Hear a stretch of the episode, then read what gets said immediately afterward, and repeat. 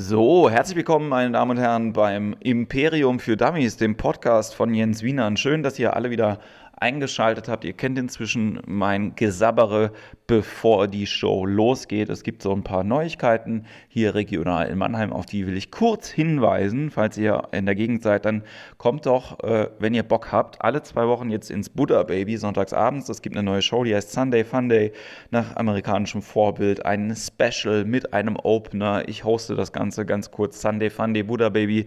Googelt den Scheiß. Unter anderem dabei sind Joachim Hahn, äh, Salim äh, Samatu und Costa Meronianakis. Und äh, sollte das Line-Up euch nicht überzeugen, dann vielleicht meine liebliche Stimme und kommt auf jeden Fall vorbei. Außerdem, richtig geil, ab dem 25. November haben wir ein Festival hier von Improvisationstheater Drama Light mit internationalen Gästen. Da sind richtig gute Leute dabei auch und wir spielen verschiedene Shows. Eigentlich die ganze Woche über kommt auch darum. Mehr Infos dazu gibt es auf der Drama Light Homepage und die findet ihr auch, wenn ihr das googelt.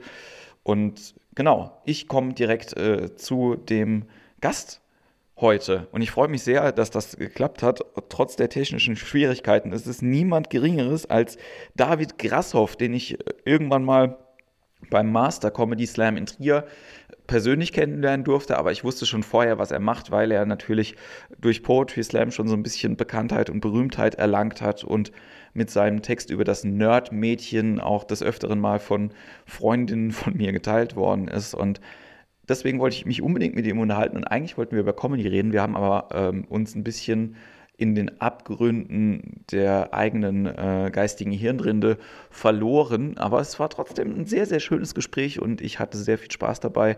Und ähm, hört euch das gleich an. Und wenn euch das gefallen hat, wenn ihr das gehört habt, dann gebt uns doch auf iTunes fünf Sterne und teilt den Scheiß. Das äh, macht's größer, dann werden wir ein richtiges Imperium, wir zusammen. Das wäre sehr, sehr schön und äh, schreibt Kommentare unter den Soundcloud-Link äh, und teilt es auch über Soundcloud und über eure anderen sozialen Netzwerke oder macht ein Selfie von euch äh, bei Instagram, während ihr das hört und wo ihr das hört und einfach viel, viel Spaß dabei. Und ich mache auf jeden Fall nächste Woche nochmal eine Solo-Folge. Es hat sich ein bisschen was angesammelt, aber bis dahin wünsche ich euch ganz viel Spaß mit der heutigen und natürlich mit David Grasshoff und sage bis bald, haut rein.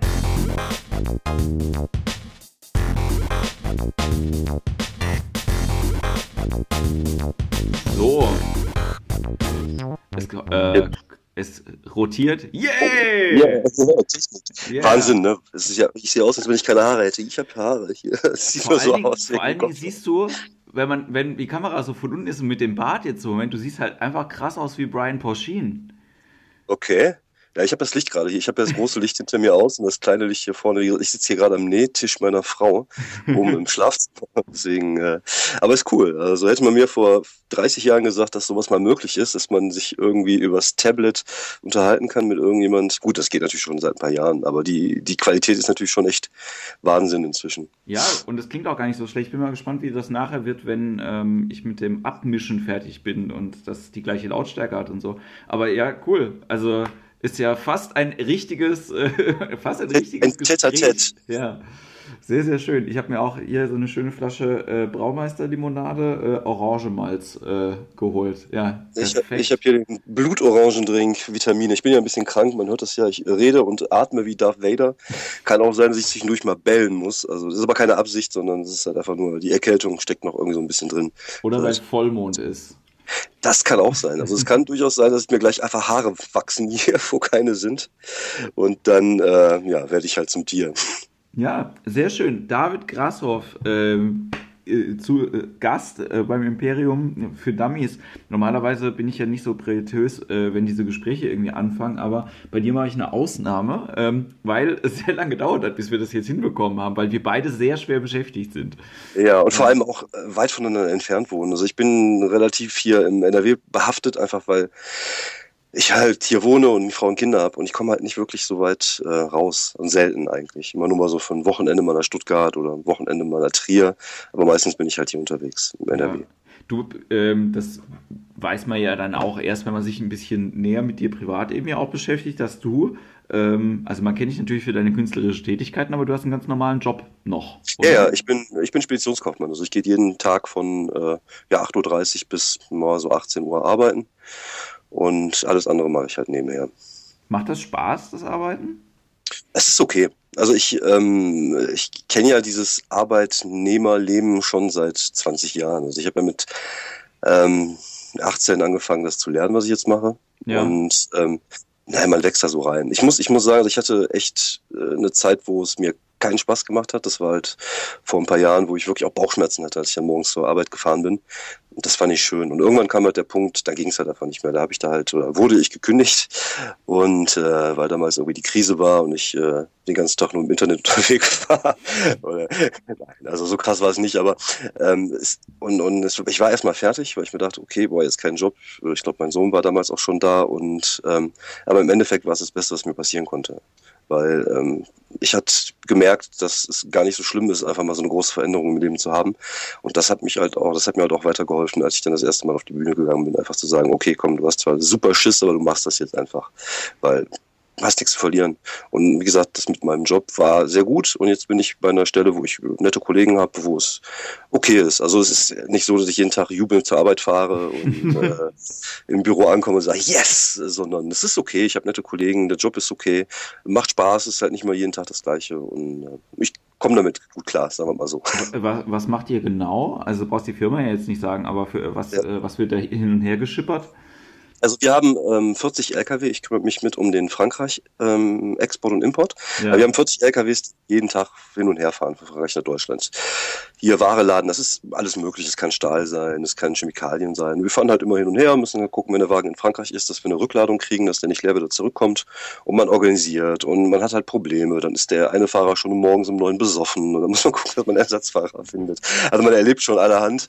Und äh, wie gesagt, dadurch, dass da halt immer mal andere Probleme sind und man die lösen muss, ist das schon ähm, äh, ja nicht immer das Gleiche. Das ist schon ganz gut so. Also ich, ich wollte sagen, also ich finde ja generell logistische Aufgaben immer relativ spannend. So, das ist äh, jetzt nichts, wo ich jetzt halt irgendwie generell sagen würde, ist total bescheuert, ne? Nee, nee, also ich finde es auch okay. Also ich, es, es kommt mir ja auch in, in meinem anderen Gebiet zugute, dass ich ein gelernter Kaufmann bin, dass ich halt organisieren kann und das ist, äh, das ist gut. Also es, es passt auch irgendwie zu mir. Man mag es nicht glauben, wenn man früher als, als Jugendlicher mein Zimmer gesehen hat, das sah immer aus, als wenn eine Bombe eingeschlagen wäre. Und wenn man jetzt meinen Schreibtisch sieht, das ist halt aufgeräumt, das hat alles seine Ordnung. Also so ein bisschen deutsche Pedanterie ist da auch, aber das ist, muss halt einfach so sein, weil wenn du Chaos hast, kannst du da nicht mehr durchblicken. Ja, also mein, mein Schreibtisch auf der Arbeit sah immer scheiße aus. Mein Schreibtisch hier sieht jetzt auch nicht so gut aus. Aber ich bin äh, ja jetzt umgezogen vor ein paar Wochen und äh, ich halte die Wohnung relativ gut ordentlich weil auch donnerstags kommt immer unsere Putzfrau ah, okay. und die schimpft dann immer, wenn unordentlich ja, ja, ist. Das ist voll furchtbar. Wenn meine Freundin ja. schimpft, denke ich immer so, Who cares, okay. ja. Aber äh, die Putzfrau kommt irgendwie aus, äh, aus Venezuela, glaube ich, und sie redet sehr, sehr laut und sehr schnell und ich weiß nicht, was, was sie redet, aber es ist ja. nicht nett. Auf jeden Fall. ja gut, ist halt mehr Arbeit für sie, kann ich verstehen. Ja, boah, Mann, ey, die ist echt, äh, die ist echt lustig. Aber ähm, ja, ich kenne das mit dem, mein, meine Chefin hat mal gesagt, so wie es in deinem auf deinem Schreibtisch aussieht, sieht es wahrscheinlich auch in deinem Kopf aus. Und damit hat sie sehr, sehr recht. Also da ist halt einfach ich bin halt einmal chaotischer Mensch. Ich kriege das halt einfach nicht, äh, nicht richtig geordnet. Bei anderen Sachen wiederum funktioniert es eigentlich ganz gut. So. Also ich merke jetzt irgendwie durch die Überlastung und so, dass bei ein paar Veranstaltungen ein paar Sachen jetzt irgendwie schiefgelaufen sind so in letzter Zeit, aber das kommt halt, glaube ich, einfach davon, wenn man dumm ist wie ich, macht halt eine Sieben-Tage-Woche so irgendwie für ein Jahr. ja, irgendwann, irgendwann ist auch zu viel. Irgendwann kann der Kopf auch nicht mehr hinterher, glaube ich. Das, das, ist halt einfach so. Wenn du zu viele Baustellen im Kopf hast, das, ich glaube nicht, dass das auf Dauer funktionieren kann. Es kann eine Zeit lang funktionieren, aber irgendwann kommt dann halt einfach so ein gewisser Erschöpfungsgrad im Kopf und dann äh, muss man auch, glaube ich, einfach mal so ein bisschen äh, runterdrehen, den, den, den Zähler. Ich merke es vor allen Dingen darin, dass ich, dass ich, also ich arbeite ja schon sehr gezielt kreativ, ne? Aber das, was ich halt früher gemacht habe, so mit, ich setze mich mal hin, schreibe einen Poetry Slam Text oder so, das kriege ich im Moment gar nicht, gar nicht. Ich glaube, das ist auch so ein Grund, warum ich das mit Stand-up mache, weil mit Stand-up so, du bist ein bisschen freier, wann ja, du was machen kannst. So. Ja, das, das, stimmt auf jeden Fall. Also geht mir ähnlich. Ich habe dieses Jahr relativ wenig ähm, Poetry Slam Texte geschrieben. Ich glaube ein zwei, ein, zwei Stück nur. Was zum Teil auch daran liegt, dass ich halt dieses Jahr auch Stand-up mal ausprobieren wollte und Anfang des Jahres damit angefangen habe. Und ähm, es ist schon, ist schon, ist schon so. Also, aber ich, ich kenne das von meinem kreativen Schaffen her. Es ist halt oft so, dass ich auch einfach so Phasen habe, wo gar nichts geht. Und dann kommen wieder die Phasen, wo es, wo es sprudelt. Das ist halt einfach so. Ich mache mir auch keinen Kopf drum. Also es ist nicht, dass ich anfange zu weinen und sage, ich falle jetzt in ein kreatives Loch, sondern ich weiß genau, wenn ich, äh, wenn es darauf ankommt, wenn ich eine Deadline habe, vor allem, dann, dann kriege ich das auch irgendwie auf die Kette. Ja, du machst ja, aber du hast ja auch schon genug gemacht. Also ist ja jetzt nicht so, dass du äh, ja. Jetzt auch nicht mal irgendwie, äh, man, man, man könnte sich ja auch mal ein halbes Jahr ausruhen auf dem, was man schon Eigentlich geleistet schon, ja. hat. So, ne? Ja, aber äh, machen wir das. Wir sind Künstler. Also wir, wir wollen schon Neues erschaffen. Das ist halt einfach so. Also ich kann ja auch meinen alten Kram zum Teil gar nicht mehr hören. Und dadurch, dass ich halt, wie gesagt, dieses Jahr nicht wirklich viel neues Zeug gemacht habe und trotzdem noch halt mit, mit Slam-Zeug solo unterwegs bin und na, ich kann es auch nicht mehr hören. Ich bin froh, dass jetzt äh, vielleicht jetzt so im November, Dezember ein bisschen Zeit da ist, damit ich halt einfach neues Material schreiben kann, auch für auf Slam-Texte, weil ich lese halt einfach auch gerne. Und auf der anderen Seite halt versuchen mir Stand-up-Sachen zu überlegen. Das, ich, äh, das ist mein Plan. Was ich aber sagen muss, ne, also es ist halt so klar, bei den, bei den Slam-Texten, die haben halt eine Halbwertszeit von, keine Ahnung, ein Jahr, anderthalb irgendwie maximal. Ja. Ne? Ja. Und ähm, aber ich finde ja teilweise auch die, die, natürlich von Kollegen, wenn ich hier jetzt schon irgendwie 12 Mal gehört habe, dann brauche ich den halt ja. irgendwie nicht nochmal hören. Aber ja. ähm, äh, also wenn ich mir jetzt halt überlege, es gibt Leute, die habe ich noch nicht so oft gesehen, ne? Und dann, wenn die halt einen Text machen, der ein bisschen älter ist, ja, also so drei oder vier ja. Jahre, mich selbst stört das überhaupt nicht. Ne? Ich finde das nee, halt immer noch. Ich, ich glaube, das. Wir hatten diese Diskussion auch letztens wieder. Ich glaube mit dem, äh, Marcel Exner in den Melle bei einer Comedy Show. Ist ähm, klar. Also ich habe ja diese Listen, die ich am Anfang gemacht habe, ja. um auf die Bühne halt ein bisschen was zu machen. Und ich kann die echt nicht mehr hören. Aber das Publikum, das Publikum kennt sie halt nicht. Und die sind halt gut und die bringt die Leute zum Lachen. Also warum soll ich sie nicht machen? Also es ist halt so, so, ne, so, so ein Ding. Ich glaube, als Künstler macht man sich da viel mehr einen Kopf drum als das Publikum. Das Publikum ja. will dahin, möchte unterhalten werden. Und warum sollte ich die Sachen, die gut sind, dann nicht machen? wenn sie es noch nie gehört haben. Ne? Das ist halt, wie gesagt, so dieser Zwiespalt, in dem man dann immer so ein bisschen steckt, finde ich, mit altem und neuem Material. Und ähm, ich weiß, es gibt halt ein, zwei Sachen von mir, die die Leute halt gerne hören und die hören sie auch gerne mehrmals. Das ist ja echt das Schräge daran. Das ja, heißt, du hast ja auch explizit Nerd-Fans. Also das ist ja, ja, ja es ist ja, ja, ein Teil der Nerdkultur, repetitiv Dinge wahrzunehmen. Auf jeden, Fall, ja. Wenn ich irgendwo bin und irgendwie so ein Nerdpublikum haben, dann mache ich halt das Nerdmädchen, obwohl ich den Text nicht mehr hören kann. Ich mag den Text, ich liebe ihn, der ist toll, aber ich kann ihn einfach irgendwann nicht mehr hören. Aber wenn die Leute sie hören wollen, äh, inhören wollen, dann mache ich ihn halt einfach und dann versuche ich da auch mein Herz reinzulegen, damit er gut wird und nicht einfach nur so runterrotze. Und dann ist auch, dann ist auch gut. Dann sind die Leute glücklich und wenn die Leute glücklich sind, dann bin ich auch glücklich. So einfach ist das. Das äh, klingt nach sehr viel glücklich sein. Das ist, äh, das ist ja fast schon, fast schon ekelhaft. Ja, nee, ich, ich weiß ja, ähm, ich nehme das ja als Glück, was ich jetzt machen darf. Also wie gesagt, ich habe ja vor sechs Jahren angefangen und hätte nie gedacht, dass ich so weit komme, wie ich jetzt bin. Und ich nehme einfach alles mit und, und freue mich darüber, dass es Leute gibt, die das hören möchten. Und von daher bin ich mit der Situation als Künstler eigentlich sehr glücklich. Ja. Ich finde das, ich find das äh, sehr beruhigend, dass du ein bisschen älter bist als ich und auch ungefähr zur gleichen Zeit angefangen hast. Und wir auch, ähm, also quasi auch zur gleichen Zeit eigentlich angefangen haben mit Stand-up, ne? Mehr oder weniger. So. Ich habe 2009 mit dem Slam angefangen ja. und mit Stand-up Anfang dieses Jahres. Ja, war bei mir also, im Prinzip ähnlich. Also ich habe letztes Jahr quasi ja schon einen Auftritt irgendwie gemacht. Das ist ja auch so ja, die Basis von dem Material. Ähm, so. Aber so richtig halt irgendwie sich dafür interessieren und so, das. Also, nee, interessiert habe ich mich da schon immer dafür. Ne? Nur halt selber irgendwie jetzt mal gedacht, so, jetzt machst du das mal. Jetzt habe ich genug Sachen, von denen ich denke, dass sie gut genug sind, um damit Stand-up zu machen. So. Wobei. Ich muss sagen, ich habe mich vorher nicht wirklich viel mit Stand-up beschäftigt, wenn ich ehrlich bin. Ich, mm, man kennt halt so Sachen wie Mittermeier Sept und vielleicht noch die Sachen von vor 15 Jahren von Ingo Appelt, aber ich war nie so in dem Stand-up-Ding drinne. Und ich habe mich echt wirklich intensiv erst damit beschäftigt seit Ende vorigen Jahres, Anfang diesen Jahres. Viel amerikanisches Zeug geguckt, klar. Und ähm, habe da so ein bisschen die Liebe für das, für das Stand-up entdeckt als Kunstform und das mehr schätzen gelernt. Also für mich sind es halt zwei verschiedene Sachen. Es gibt einmal den Poetry Slam und einmal den Stand-up und das sind zwei verschiedene Kunstformen. Und äh, ich finde, ähm, das eine kann auch von dem anderen profitieren. Das, es gibt sich gegenseitig was, glaube ich wenn man beides macht. Habe ja. ich das Gefühl.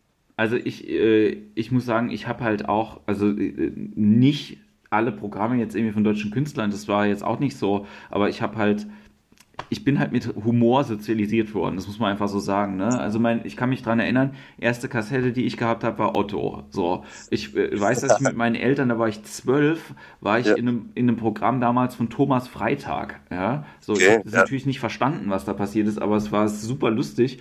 Und äh, ja, dann, also das sind ja ganz viele Sachen. Ich habe erst relativ spät angefangen mit Musik hören. So. Also ich bin erst mit, ähm, jetzt muss ich überlegen, mit 14 habe ich, glaube ich, meine erste CD gekauft. Das war Monty Python Sings. Und dann ich, ich, hatte, ich hatte noch Schallplatten. Damals ja, noch. Ja, Shellac. Ja, Shellac, genau. Nee, nee, also ich, äh, ich glaube, meine erste Schallplatte war Beat It von ähm, Michael Jackson als Single. Das, das ist schon das ein paar Jährchen her. Fragen. Ich habe ja so ein paar Sachen mir aufgeschrieben und ähm, das, ähm, was ich wirklich äh, gerne wüsste, also ich glaube, kann dich relativ gut zuordnen, was deine, weil ich auch ein paar Sachen jetzt schon gesehen habe, ne, was, äh, was deine Comic-Vorlieben und Filme und sowas irgendwie angeht, aber bei Musik habe ich keine Ahnung, was du magst. Ähm, eigentlich, heute, heute würde ich sagen, relativ gemischt. Ich war ähm, in den 90ern eher ein Fan von äh, Metal, Hardcore, alternative Musik, Grunge. Also ich hab's äh, hart und heftig gemocht. Ich hatte sogar mal eine Kutte irgendwann, äh, eine Halloween-Kutte.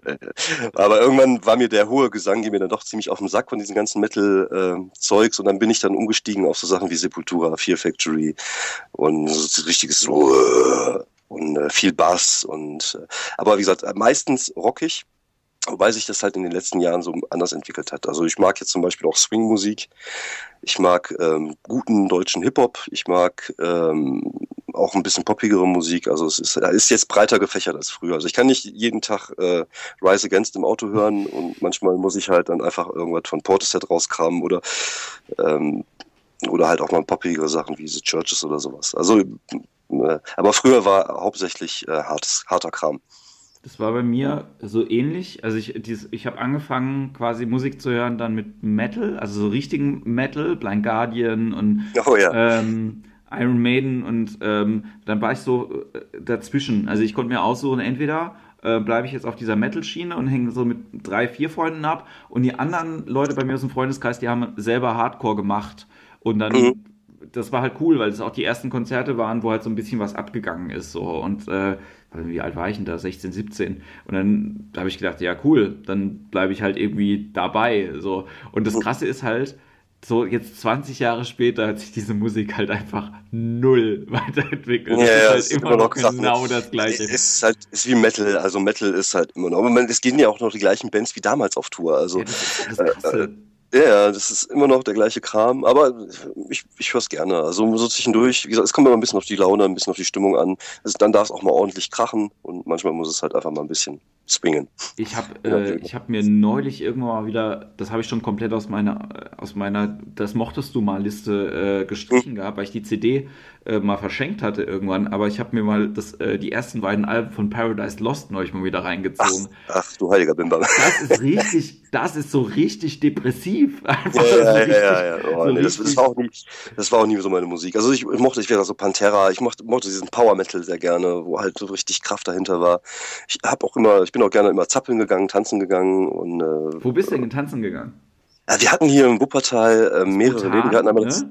Das, das Bhutania, ja, das war aber schon, schon, ja, wo Bhutan ist, äh, war ich glaube ich auch schon so Anfang 20, vorher noch im Rokoko, dann das Getaway, wo der Comedy Punch Club jetzt ist, wo, man, wo ich ja regelmäßig ja, beim Comedy ja. Punch, da ist ja unten diese Diskothek ja. und da sind wir früher mit ein paar Jungs immer hingefahren, zum Teil teilweise zweimal immer hin und her gefahren, weil wir nur ein Auto hatten und wir halt einfach so viele Leute waren, die dahin wollten und äh, da habe ich zum Beispiel einen Teil meiner Jugend irgendwie verbracht, bängenderweise und die haben auch Konzerte gemacht, H-Box war mal da ähm, und äh, ja, da war ich relativ häufig.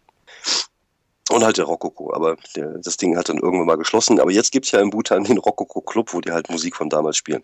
Aber heute bin ich so alt für die Disco. Ich, ähm, ich habe neulich mal, also es sind so zwei Sachen, äh, die mich an was erinnern. Das einmal ist äh, wir haben so einen, auch so einen Club gehabt, natürlich jeder hatte so einen Club, ne? Im, ja. Egal wo man gewohnt hat, ja. Und wenn ja, der dann halt irgendwie 20 Kilometer weit weg war, ist man ja. dann irgendwie dahin gefahren. Ähm, aber jeder hatte so einen Club. Und bei uns hier in, in, Mannheim war der Club in Heidelberg und zwar der Schwimmbadclub. Da ist man immer mittwochs hingegangen. Und das okay. war eigentlich total geil, das Ding. Das hatte in der Mitte, hatte das so einen großen Dancefloor für Mainstream Alternative. Mhm. Da war dann schon immer Polen offen, wenn dann halt irgendwie hier äh, Refused gekommen ist. Ne? Ja, so, dann ja, ja. Hardcore-Kids so, ja! Und ähm, ein bisschen weiter oben war halt irgendwie so, eine, so ein Kaffee, wo du Pommes gekriegt hast. Das war richtig geil. Und unten lief halt so ähm, was für die Leute, die schwarze Klamotten angehabt haben. Also Ja. da kam dann halt so Lacrimosa und Goethes Erben Ja. und, äh, und Mavum Scout damals irgendwie noch und äh, das Ich und so Kram. Äh, und Ja, das war ganz, ganz komisch. Und der Club hat jetzt, also der macht jetzt zu irgendwie. Der, der, die haben, die waren mal, bevor ich da hingegangen bin, in den 90ern hat er alles gespielt. Nirvana hat da mal gespielt. So, Okay. ne? Ich habe Ja. da die Firma gesehen, irgendwie mal vor unzähligen Jahren. Und es ist wirklich eine geile Location gewesen. Und dann haben sie es trotzdem geschafft, die, obwohl die relativ in Uninähe ist, ähm, versauern zu lassen. Aber was mich richtig fertig gemacht hat, ich weiß nicht, ob du die Bilder gesehen hast, aus dem Soundgarden in Dortmund. Ja, ja, boah, das kann ich. Ich waren früher auch mal im Soundgarden. Also ich weiß, dass ich mal beim Pogen meine Brille verloren habe, zum Beispiel. Das ist noch eine so eine Erinnerung, die ich habe. Ja, ja, das ist äh, bitter. Also Ja. wer das nicht, wer das nicht äh, gesehen hat, ihr könnt mal googeln. Es gibt Bilder von dem ausgebrannten Soundgarden. Ich habe selten was gesehen, was so krass nach Zerstörung irgendwie ausgesehen hat wie diese Bilder. Mhm. Ja. Und das Ding ist auch, wenn man natürlich, wenn man selber da war, füge beliebige Disco jetzt hier ein. Ne? Ich glaube, das ist dann egal. Aber ich war da halt irgendwie nicht so oft, aber vielleicht irgendwie 30, 40 Mal oder sowas halt irgendwie so in der Zeit zwischen 20 und 30. Und ähm, wenn ich das jetzt mir angucke und irgendwie denk so, Alter, was ist, was ist da schiefgelaufen? So, Zombies. so, so sieht es wirklich aus, ne? Also, Ja, Zombie-Kalypse, also auf jeden Fall, ja. Ja, aber es ist halt einfach so. Ich glaube, es gibt auch nicht mehr so das Publikum dafür. Ich weiß es nicht. Vielleicht äh, sind wir einfach, also das Publikum, was die Musik hört, vielleicht einfach zu alt oder geht lieber auf Festivals. Also ich, vielleicht gibt's noch den einen oder anderen Heavy-Schuppen, wo man hingehen kann. ich glaube, Oder es, heute hat einfach- Metal-Schuppen, ja. ich glaub, es hat einfach auch viel damit zu tun, dass die, äh, dass die Jugendlichen von heute, äh, da mein- wenn ich, damit meine ich jetzt eigentlich die Generation, die einfach zehn Jahre jünger ist als, äh, als ich jetzt auch, die sind viel Ja. zu tolerant. Die haben keinen, die haben keinen Drang mehr danach, sich unbedingt über die Musik abzugrenzen von Ja, irgendwas. ich, ja. Also- ja, wobei, also mir, mir, mir ist aufgefallen, dass generell, also ich, als ich noch jung war, da gab's halt Skater, da gab's Popper, da gab's äh, Psychs. Solche Gruppierungen gibt's heute gar nicht mehr. Ja. Also oder Metaler oder Heavies, wie man sie früher genannt hat, oder Gruftis. Und sowas ist halt, also es gibt noch Szenen, klar, du hast natürlich noch, äh, wenn, du- wenn du irgendwie zum, ich weiß, beim Miraduna Festival, das ist halt so ein Gruftfestival, aber das ist, da siehst du auch nicht mehr so super viele junge Leute. Also das ist zwar eine, eine Subkultur, aber die einfach mal so 20, 30 ist. Und ich sehe jetzt keine jungen Kids, die so rumlaufen. Also, ja, also ich hatte, Ich glaube auch, dass bei diesen, ähm, ich war mal vor ein paar Jahren in Leipzig auf so einer Podiumsdiskussion und der eine Typ auf dem Panel hat so eine geile Frage eigentlich gestellt, obwohl die so simpel war, aber der hat gemeint, so, wo ist der Hass heute? Ne? Also Ja. es ist ja was Gutes, dass, äh, dass die Jugendlichen von heute nicht mehr so aggressiv anderen Leuten gegenüber auch sind. Ne? Ich glaube halt irgendwie diese Aggressivität wird sich dann in ein paar Jahren halt irgendwie politisch leider Luft Ja. machen, ja. ja, man, man sieht das ja in Dresden gerade, wo der Hass geblieben ist. ja, aber also das war ein gesunder Teil davon, wie ich mich definiert habe, nicht zu diesen Posern gehören zu wollen. So. Ja, ich habe das ja auch nicht ja. gut geschafft, ja, aber es war halt irgendwie, ich hatte so ein klares Bild von Leuten, die ich halt irgendwie ätzend gefunden habe und gesagt habe, naja, wenn ich halt irgendwie jetzt ein T-Shirt von Madball anhab oder äh, halt irgendwie eine Baggy Pant, dann bin ich halt auf jeden Fall nicht in dieser Gruppe halt Genau. drin. Ja, ja, genau. Du bist halt kein Spießer. Ja. Und ähm, also ich meine, ich habe ja auch mal die Haare gefärbt gehabt und so. Ja, ich ständig. Ich hatte meine Haare so viele verschiedene Farben, bis mir irgendwann die Kopfhaut kaputt gegangen ist. Und ich hatte echt eine Scheiße. Ich hatte Krater auf der Kopfhaut, weil man einfach so kaputt war. Weil du hast ja vorher immer dieses Wasserstoffperoxid draufgehauen, damit Ja, die ja. blondiert werden. Dann Farbe drauf und dann hast du die drei Wochen getragen und dann wieder Wasserstoffperoxid. Und meine Kopfhaut war so im Arsch nach einer Zeit. Aber naja, es, ne, es ist halt einfach dieses äh, nicht so sein wie die anderen, sich, sich ausgrenzen. Ich glaube, das äh, gehörte auch, war halt auch ein Teil meiner Jugend auf jeden Fall. Naja, es ist ja, ähm, das ist auch so das nächste Thema, wo ich mit dir einschleusen will, quasi thematisch dicht dran an dem, was ich mit Usus gesagt habe, weil ich gesagt, äh, da ja schon gesagt habe, dass ich auch so ein, so ein Kellerkind äh, war mit Rollenspielen und so und ich das immer noch Ja. total geil finde, dass du eins geschrieben hast. Ja, mehrere sogar. Ich habe ja Ratten geschrieben und Funky Coles. Also äh, Funky Codes ist das äh, 70er, 80er Jahre ähm, TV-Serien-Rollenspiel, wo man so Sachen wie MacGyver und Magnum spielen kann. Cool. Und halt Ratten. Das war halt so das Erfolgreichere von beiden. Wo man halt Was, irgendwelche was, Ratten. heißt, was heißt denn erfolgreich in dem, in dem Zusammenhang? Was denkst du, wie viele Leute äh, haben das Ich- gespielt oder? Ich, ich kann es nicht sagen, es haben relativ viele Leute gespielt. Ähm, ich glaube, es haben sich so 2000 davon verkauft oder sowas. Das ja für, eine, für diese Nische schon relativ gut ist. Ja, Und ähm, aber ich, ich weiß, dass viele Menschen es gespielt haben. Ich war ja auch damals nur viel auf der Spielemesse unterwegs und habe mich dann mit Leuten unterhalten, die es gespielt haben, die die Regeln auch besser konnten als ich, die sie entwickelt hat. Und das, ich glaube, das Schrägste, was mir da passiert ist, ist ein Typ, der mal irgendwann zum Stand kam und sagte, er, sie würden einen Ratten-LARP spielen, also ein Live-Action-Roleplay. ich dachte, nee, das ist jetzt auch nicht euer Ernst. Und am nächsten Tag kam der wieder und hatte ein Foto dabei. Und ich dachte mir, Junge, Junge, Junge, was ist das Monster, was du da gerade erschaffen hast? Das ist schon ziemlich schräg. Nee, also ähm, ja, ja, ich habe ich hab die Dinger, ich habe für Rollenspiele geschrieben, also für Shadowrun zum Beispiel, was ich äh, sehr geil fand, weil ich halt einfach ein Ja. großer Shadowrun-Fan war, für Cthulhu und, und ein paar andere auch, aber ich habe auch selber Rollenspiele entwickelt, ja. Also ich, äh, Nerd as I can be. Hä? Nerd as I can be, ja.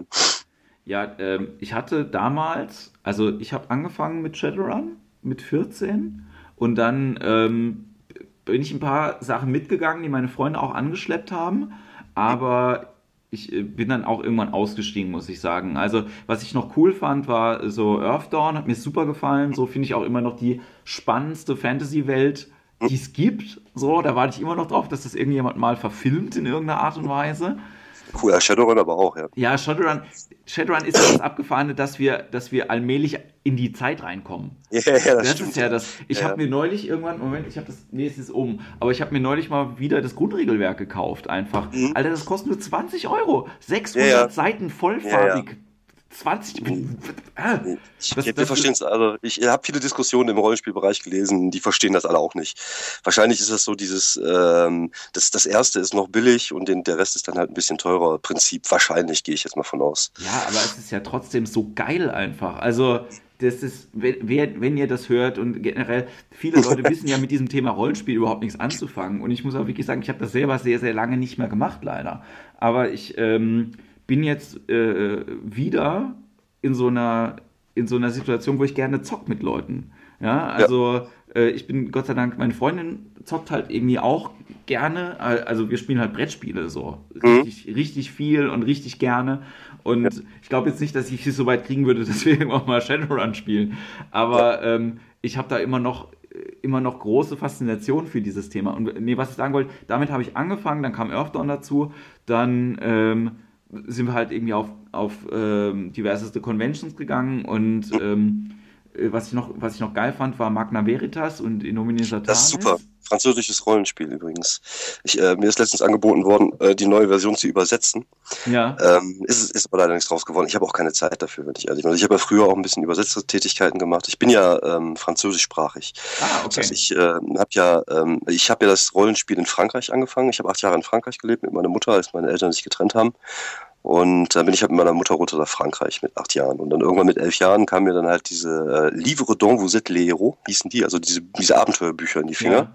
Und von dem gleichen Verlag wurde dann halt das Schwarze Auge auch in äh, Frankreich veröffentlicht. Und das war halt so mein erstes Rollenspiel. Ein deutsches Rollenspiel, was wir in Frankreich gespielt haben. Wo, wo habt ihr da halt- gelebt in Frankreich? Ähm, wir haben in Orange gelebt. Das ist ein ähm, bisschen äh, in der Nähe von, von Avignon, ist das in Südfrankreich. Okay. Und wann, wann bist du dann nach Deutschland gekommen? Ähm, als ich 16 war. Meine Mutter hatte mich nicht ganz so gut im Griff, weil ich ja so leicht auf der delinquenten Spur unterwegs war. Ja. Und irgendwann ähm, hat meine Mutter gesagt, okay, aber ich möchte auch hier eine Veränderung haben. Ich möchte auch gerne nach Deutschland wiederziehen, um was Neues zu machen. Und dann hat Vater gesagt, ja komm, dann bring mir deinen Sohn, ich kümmere mich drum, dass er was lernt, was Vernünftiges. Und äh, dann bin ich halt mit 16 wieder nach Deutschland gekommen. Okay. Und hast dann hier quasi Schule fertig gemacht und die Ausbildung, oder wie? Genau, ich habe ich hab hier die Schule fertig gemacht, dann war ich mal ein Jahr auf der höheren Handelsschule, habe mal ausprobiert, hat nicht so gut funktioniert, weil ich mir die Entschuldigung selber schreiben konnte. Und ähm, habe dann irgendwann hat mein Vater gesagt, jetzt machst du mal verdammt nur mal eine Lehre. Und dann habe ich halt eine Lehre in der Spedition gemacht und so bin ich halt dann in dem Berufszweig gelandet. Also ich war halt ein relativ schwieriger Jugendlicher. Ich war auch kein besonders guter und aufmerksamer Schüler, sage ich jetzt einfach mal. Okay, aber äh, dem, demnach äh, warst du Einzelkind dann oder hattest ich war, ich war, ich war damals Einzelkind noch, ja. ja. Also ich habe äh, relativ komplizierte Familienverhältnisse. Also ich habe einen Halbbruder und einen Stiefbruder noch, die später gekommen sind. Okay. Also zehn Jahren ungefähr. Aber damals war ich nur Einzelkind und ich bin dann damals zu meinem Vater gezogen, der noch mit seiner äh, zweiten Frau damals zusammengelebt hat, von der er sich dann aber auch wenig später getrennt hat. Und ähm, ja, es war eine bewegte Jugend, sage ich jetzt einfach mal. Aber naja, ich bin ja, ist ja doch noch was aus mir geworden, würde mein Vater jetzt sagen. Ich habe einen vernünftigen Beruf gelernt und äh, kann auch nebenbei ein bisschen Scheiße machen. Läuft. Ja, ist doch großartig. Also ich glaube, viel mehr, ja. viel mehr braucht man ja auch, äh, auch gar nicht. So, also im, im Großen und Ganzen. Nein, ähm, ich, ich finde ich find das super spannend, dass du, äh, dann bist du aber quasi deutschsprachig in Frankreich auch erzogen genau. worden. Äh, nein, auf keinen Fall. Also ich bin mit meiner Mutter. Ich konnte kein Wort Französisch, wurde in ja. eine Klasse getan mit ähm, ganz vielen afrikanischen und ja, ganz vielen afrikanischen Kindern. Also Marokkaner waren da, Algerier, alles halt Einwandererkinder. Ich glaube, ich war der einzige äh, Weißhäutige in dieser Klasse. Es war am Anfang auch relativ hart, muss ich sagen, für mich als Kind, so mit, mit acht Jahren, diese Umstellung in ein Land zu kommen, wo man äh, die Sprache nicht spricht. Vor allem ja als Deutscher in Frankreich ist es auch nicht wirklich einfach. Ja. Die Generation, äh, die so in meinem Alter war, die haben ja noch alles Großeltern, die im Krieg waren. Mhm. Und da hat man natürlich als Deutscher jetzt nicht unbedingt den besten Ruf. Ähm, und es war am Anfang ziemlich hart. Dann habe ich halt meinen, meinen äh, jemanden getroffen, der dann zu meinem besten Freund wurde, der mir dann die wichtigen Schimpfwörter beigebracht hat auf Französisch. Und äh, naja, dann muss ich mich halt anpassen. Das Glück ist natürlich, als Achtjähriger lernst du eine Sprache relativ schnell. Das habe auch ich gemacht. Und dann äh, konnte ich auch noch einigermaßen gut Fußball spielen. Und das hat mir zumindest bei den Jungs äh, großen Respekt äh, gebracht, weil die halt äh, zumindest mich in die Fußballmannschaft wählen konnten. Das ist für einen Nerd ein bisschen komisch, das weiß. Ich war schon immer sportlich, war auch ein einigermaßen ordentlicher Handballtorwart, aber Fußball konnte ich halt früher auch gut spielen und ähm, das hat mir so ein bisschen den Arsch gerettet, glaube ich. Ja, ich war immer krass unsportlich. Ich habe heute schon wieder gedacht, so Alter, ich könnte mal wieder laufen gehen, weil das schon vier Monate her ist, dass ich mir beim Joggen war. So. Aber ähm, also ich, ich, lustigerweise hatte ich aber eine Phase dann, als ich dann nach Lüneburg gezogen äh, war und mich meine damalige Freundin verlassen hatte und ich dann allein da war, dann war das Einzige, was ich machen konnte, ins Fitnessstudio gehen. Ich habe wirklich so zwei Jahre gehabt, wo ich echt viel gepumpt habe. Man hat es zwar nicht gesehen, aber ich habe es gemacht. So, ähm, ich, muss sagen, ich mache gar keinen Sport mehr. Ich habe jetzt eine Zeit lang äh, Betriebsfußball, also Betriebssportfußball gespielt, ja. bis ich dann irgendwann keinen Bock hatte, irgendwelchen 20-Jährigen hinterher zu laufen. Und äh, ich habe auch keine Zeit dafür im Moment. Leider muss ich einfach sagen, ich äh, muss schreiben, ich muss auftreten, ich habe auch eine Familie, ich möchte auch mal ein bisschen zocken zwischendurch. Also ich habe einfach schon viel zu viel im Terminkalender stehen, als dass mir jetzt noch Zeit blieb, um ein bisschen Fußball zu zocken oder sowas. Leider. Aber es fehlt schon, ich merke es schon. Aber ähm, im Moment geht es halt einfach nicht anders. Ja, es gibt ja auch, äh, glaube ich, immer so Phasen, wo das halt so ist. Aber gerade mit Kindern stelle ich mir das halt extrem schwierig vor, dass äh, überhaupt noch Zeit für irgendwas anderes da, äh, da ist. Ja, also meine Tochter geht ja meistens um sieben ins Bett. Ja. Und mein Sohn ist jetzt schon zehn, das heißt, der kann relativ gut auf sich aufpassen. Der wird jetzt am Wochenende auch das erste Mal mit zu einem Auftritt von mir kommen. Und ähm, nee, das geht, das ist, das ist händelbar. Ich habe auch eine Frau, die, die äh, das duldet, sage ich jetzt einfach mal. und äh, sich dann halt um die Kinder kümmert. Aber sie, sie weiß halt auch ganz genau, wenn sie jetzt mal eine Woche zum Beispiel irgendwie, die ist halt in der Gewerkschaft unterwegs und ist dann auch mal eine Woche weg, dann nehme ich mir halt Urlaub und passe halt eine Woche auf die Kinder auf. Das ist kein Problem. Also ich habe schon meine Zeit mit den Kindern. Ich versuche halt am Wochenende auch dann tagsüber nicht so viel anzunehmen oder nichts anzunehmen, wenn es geht. Und äh, zwei, maximal dreimal die Woche halt abends unterwegs zu sein. Dann ist das okay. Das klingt doch alles äh, sehr, sehr gut. Also ich glaube, ich und meine Freundin sind halt weit weg davon, überhaupt äh, Kinder äh, mal als Thema anzuschneiden, weil neulich von ihr, von ihr, nicht von mir, der Satz gefallen ist, naja, also ich würde mein Arbeitszimmer jetzt nicht aufgeben. So, das fand ich halt schon geil. Also meine Tochter, also erst hat mein Sohn mir mein großes Spielezimmer weggenommen und dann musste dann noch meine Tochter halt, ist halt meine Tochter gekommen, dann ist mein kleines Spielezimmer auch weg gewesen und äh, jetzt habe ich meine Playstation halt im Wohnzimmer stehen. Aber ich also glaube, man braucht auch, also ähm, ist das, aber hast du einen Rückzugsraum trotzdem irgendwie für dich? Oder ist das dann, äh, ist dann, wenn du unterwegs bist, das für dich so ein bisschen Rückzug? Das, Ja, das ist, wenn ich unterwegs bin. Also ähm, Rückzugsraum habe ich in meinem Kopf. naja, also, wenn ich äh, wenn ich unterwegs bin, ist das für mich Rückzug, rauskommen. Äh, ich finde es auch wichtig. Also ich finde, äh, man sollte nicht sein Leben aufgeben, nur weil man Kinder hat. Man ja. sollte sein Leben tr trotzdem leben und Dinge machen, die einem selber Spaß machen. Und äh, das ist bei manchen Menschen habe ich das Gefühl nicht so, aber bei uns war es halt immer schon sehr wichtig, dass halt jeder auch sein, sein Ding machen kann und dafür halt die Freiräume von dem anderen bekommt, diese Sachen zu machen. Naja, ich sehe das halt so bei, also bei meinen Freunden halt nicht so. Lustigerweise von meinen Freunden männlicherseits, die haben kaum Kinder und die von den Mädels, die irgendwie äh, Kinder bekommen haben, da, da, kriegt man einfach nichts mehr mit. So, ja, das, das, ist mal, das ist ein bisschen die Gefahr, ne? dass die Leute sich dann abschotten in ihrer Familie. Und wir haben auch solche äh, Freunde im, im, Bekannteskreis gehabt, im Bekanntenkreis gehabt. Und äh, aber für mich kam das halt nie in Frage. Also ich bin einfach auch, glaube ich, zu sehr noch Spielkind, obwohl ich schon langsam auf die äh, 45 zugehe. Ähm, dass, dass ich halt einfach, ich brauche das. Ich muss halt einfach rauskommen. Ich muss einfach Sachen machen, die mir auch Spaß machen. Einfach, äh, ich kann mich jetzt nicht ganz im, im Zeichen meiner Kinder mein, mein Leben aufgeben. Ich glaube, das ist auch nicht richtig, weil irgendwann sind die Kinder weg und dann stehst du da und hast nichts, was dir Spaß macht. Dann fängst du an, Briefmarken zu sammeln oder so.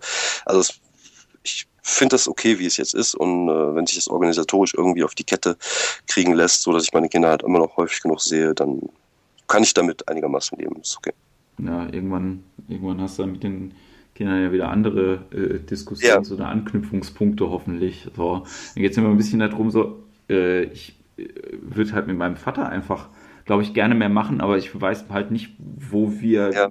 Gemeinsamkeiten ja. irgendwie haben, so thematische. Also so, ich könnte mit ihm ins Kino gehen oder äh, also ich gehe den jetzt natürlich halt irgendwie auch, äh, seitdem meine Mama nicht mehr da ist, äh, halt irgendwie auch öfter besuchen und so, aber ich weiß dann halt manchmal auch wirklich nicht so, ne? Und ich, ja, ich, ja, da habe ich, hab ich unglaublich Angst davor, dass ich irgendwann mal äh, jemanden bei, also ein Kind bei mir in der Wohnung hätte und das Kind keine Anknüpfung zu mir findet, weißt du, so, das ist halt irgendwie, ich bin halt auch nicht so der offenste Typ, muss ich halt irgendwie ja, sagen. Und ich habe mit, Erwach mit Erwachsenen ja schon Schwierigkeiten manchmal, mich gerne über irgendein Thema zu unterhalten, so.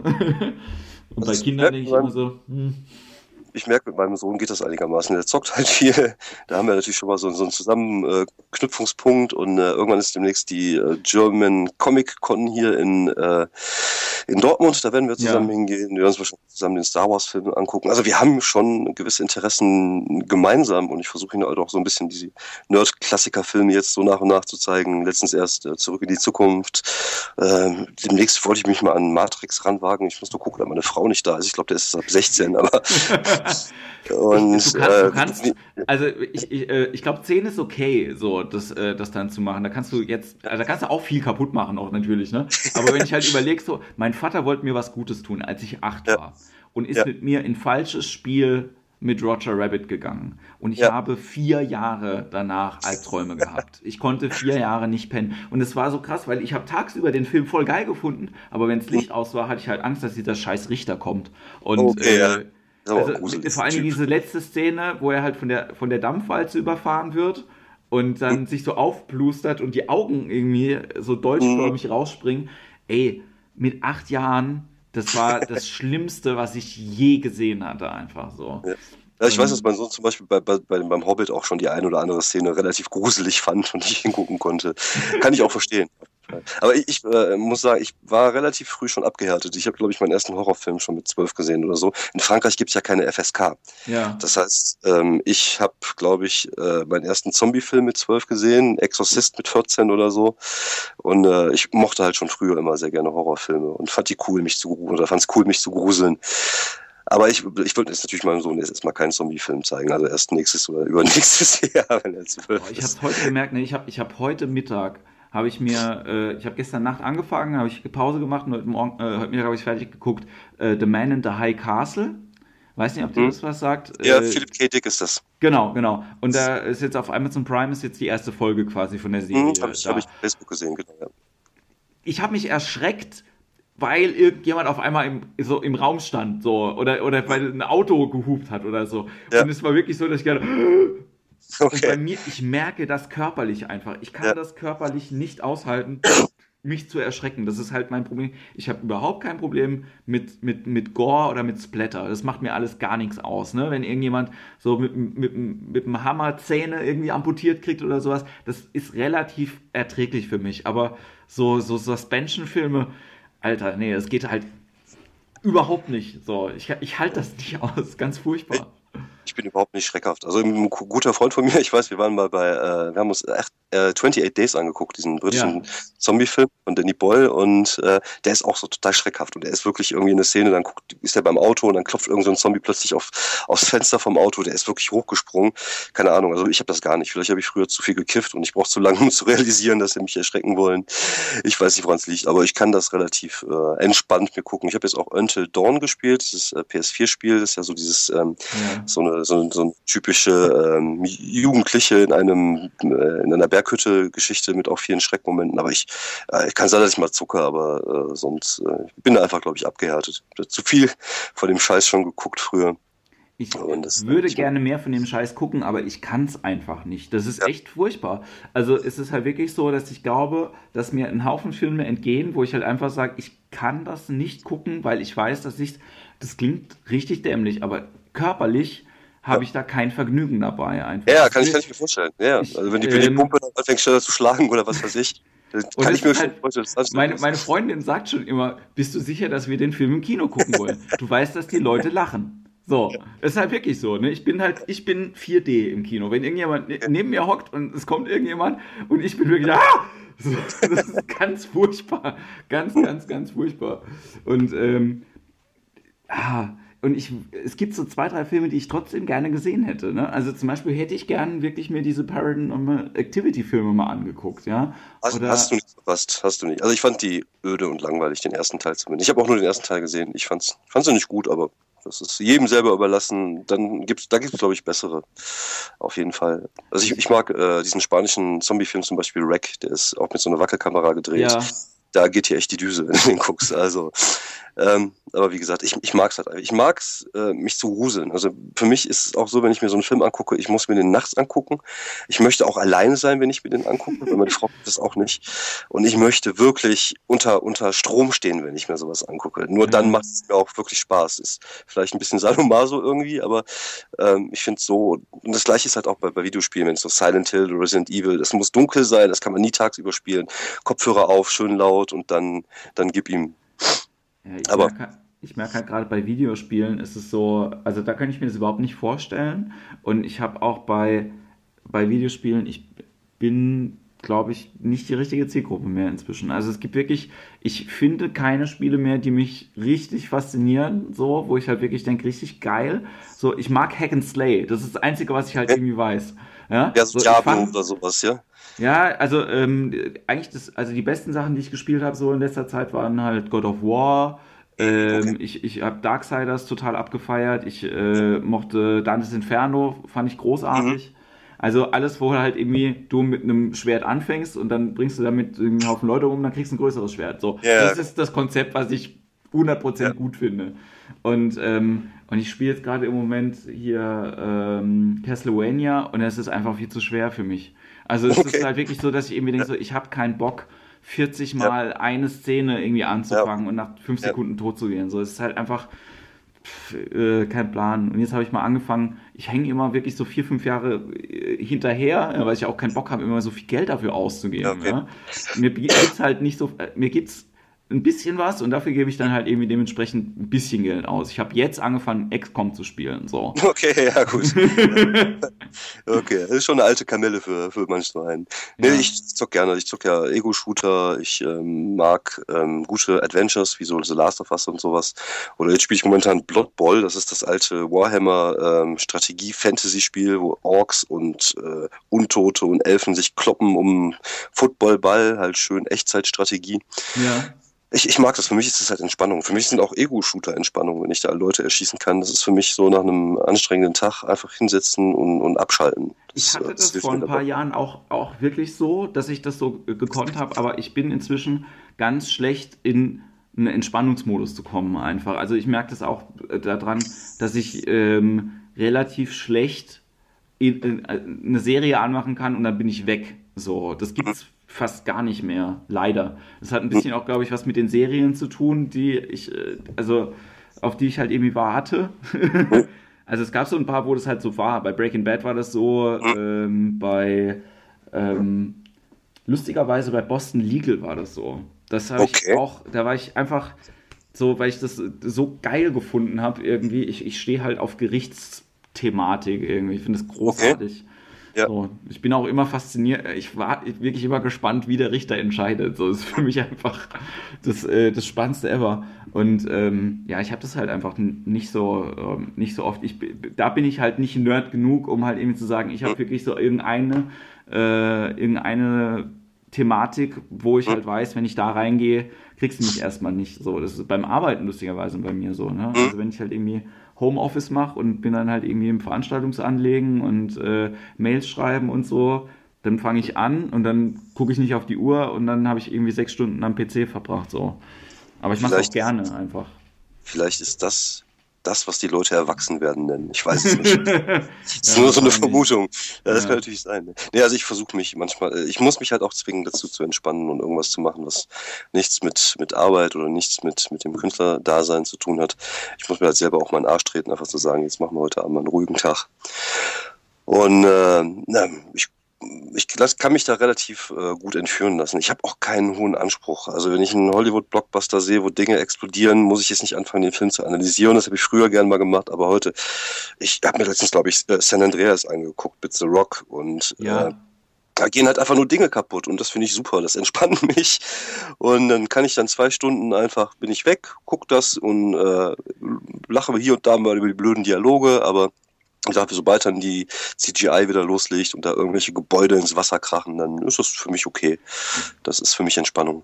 Ich glaube, das ist der Grund, warum ich so gern ins Kino gehe eigentlich, weil das ist halt dann so wirklich was, da, wo ich weiß, ich konzentriere mich jetzt halt irgendwie auf das, was da gerade passiert.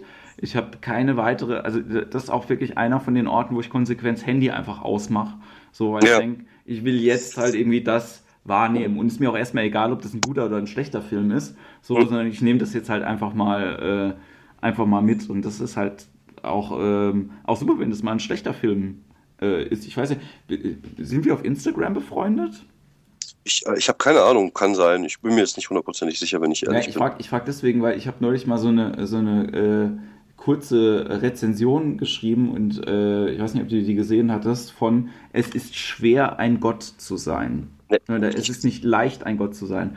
Das ist, okay. äh, hast du von dem Film was gehört? Irgendwas? Noch gar nichts, nein.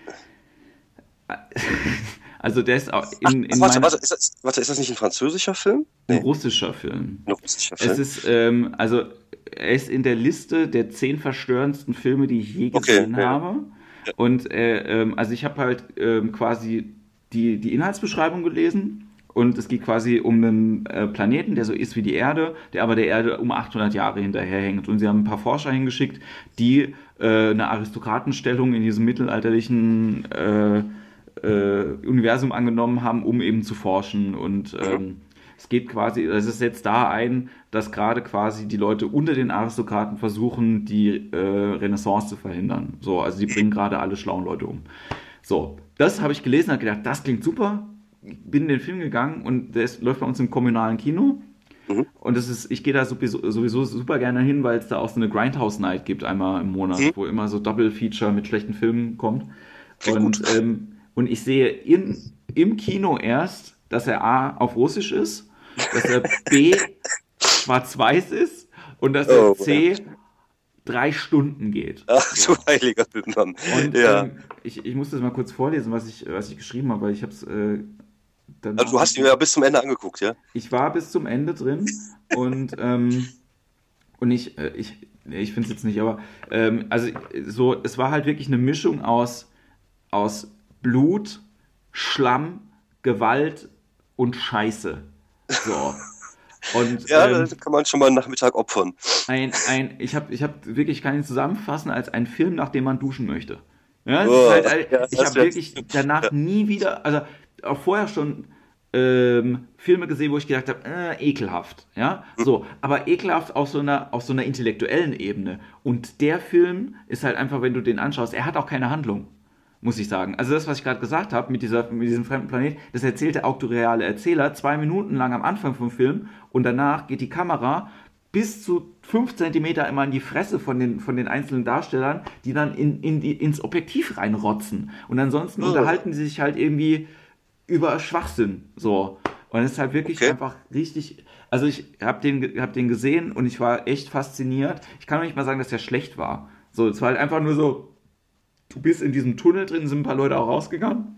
Ja. Aber also wirklich gegen den ist Apocalypse Now äh, heitere Nachmittagsunterhaltung. So ist halt wirklich richtig, richtig, richtig krass gewesen. So. Okay, vielleicht, vielleicht haben die am Eingang Drogen verteilt und du hast es verpasst. Wahrscheinlich. Das Krasse ist halt auch, dass der Regisseur ist gestorben letztes Jahr. Die haben den jetzt quasi posthum fertiggestellt. Mhm. Und ähm, also ich habe halt äh, mich, glaube ich, gestern oder vorgestern äh, äh, mit einer Freundin auch darüber unterhalten, was so krasse Filme waren, die wir mal gesehen haben.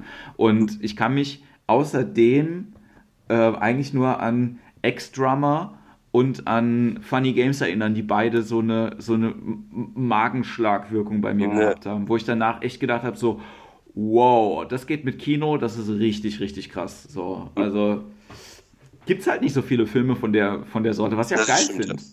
Also, ja. Wenn, wenn jemand halt irgendwie sein, sein halbes Leben dafür investiert, einen Film zu machen, bei dem du wirklich keine gute Laune kriegst, wenn du den guckst, aber irgendwie denkst du, ja, krass, krass gemacht. Ja. Why not? Ja.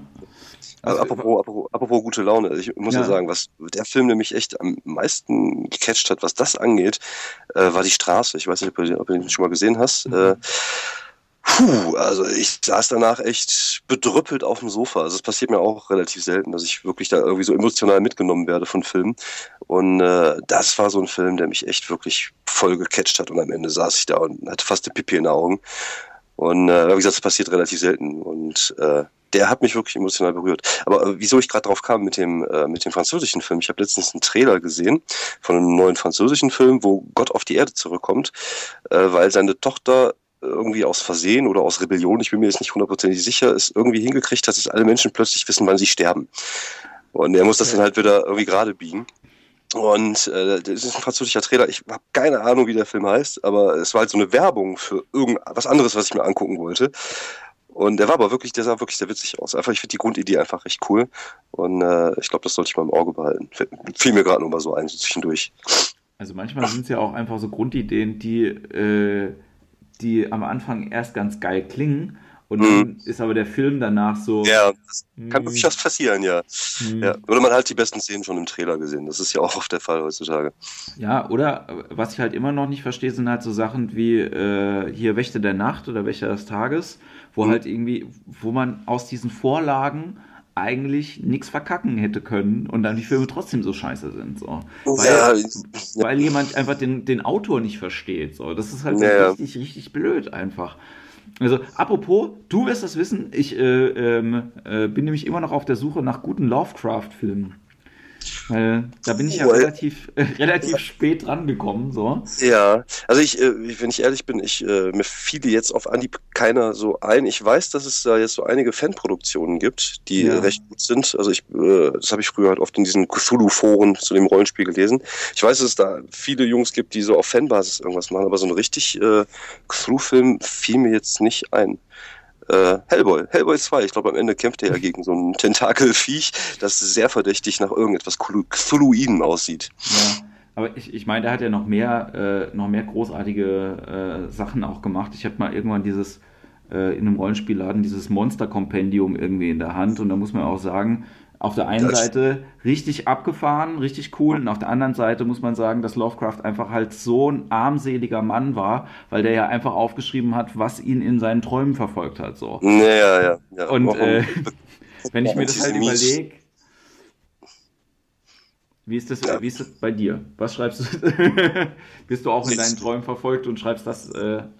Jetzt, jetzt, mal, jetzt mal ohne Scheiß. Ich habe regelmä regelmäßig Zombie-Träume. Wahrscheinlich einfach, weil ich den Scheiß so oft gucke. Es ist wirklich so. Ich würde jetzt nicht sagen jeden Monat oder so, aber jede paar Monate habe ich einen Traum mit Zombies. Und ich kann mich an einen ganz genau erinnern. Da weiß ich, dass es eine Verfolgungsjagd in einer Schwebebahn gab. Keine Ahnung, wie es zusammen sich in meinen Kopf gesetzt hat. Und ich weiß aber, dass, dass ich am Ende halt endlich andere Überlebende gefunden hatte.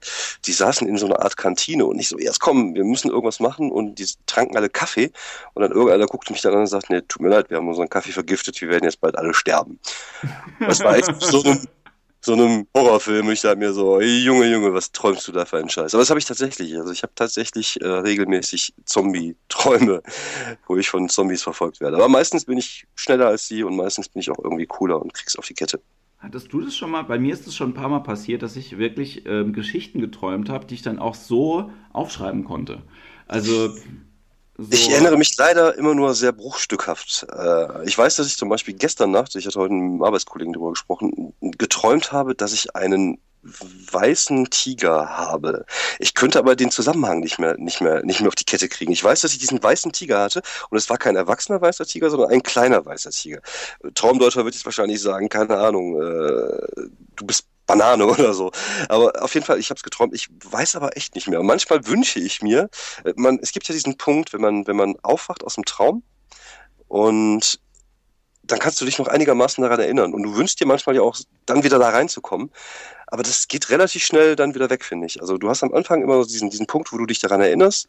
Und dann, wenn das, so, sobald der Kopf sich so ein bisschen, äh, ein bisschen klarer wird, ist es bei mir häufig dann einfach weg und dann habe ich nur noch diese bruchstückhaften Erinnerungen, die ich dann aber nicht mehr zu einer Geschichte zusammensetzen kann. Das, das passiert ja auch relativ oft. Also ich, ich habe mal eine Zeit lang, also nicht richtig Traumtagebuch geschrieben, aber einfach halt wirklich mal versucht, morgens einfach am Handy ein paar Notizen zu machen. Und wenn mhm. du das in einer Woche mal machst, dann funktioniert es auch besser, dass du dich daran erinnerst, was gerade abgegangen ist. So. Und äh, der Auslöser, warum ich das gemacht habe mit dem Aufschreiben, war, dass ich einen Traum gehabt habe, der absurder nicht hätte sein können. Ich glaube, ich habe den auch mal irgendwann bei Facebook so kurz gepostet. Ich glaube, der, der, der, das Highlight war, ähm, also äh, es war irgendwas mit Aliens und die Aliens waren aber Lamas, die gesprochen, die gesprochen haben. Okay mit der Synchronstimme von Gustl Bayerhammer. Warum auch okay.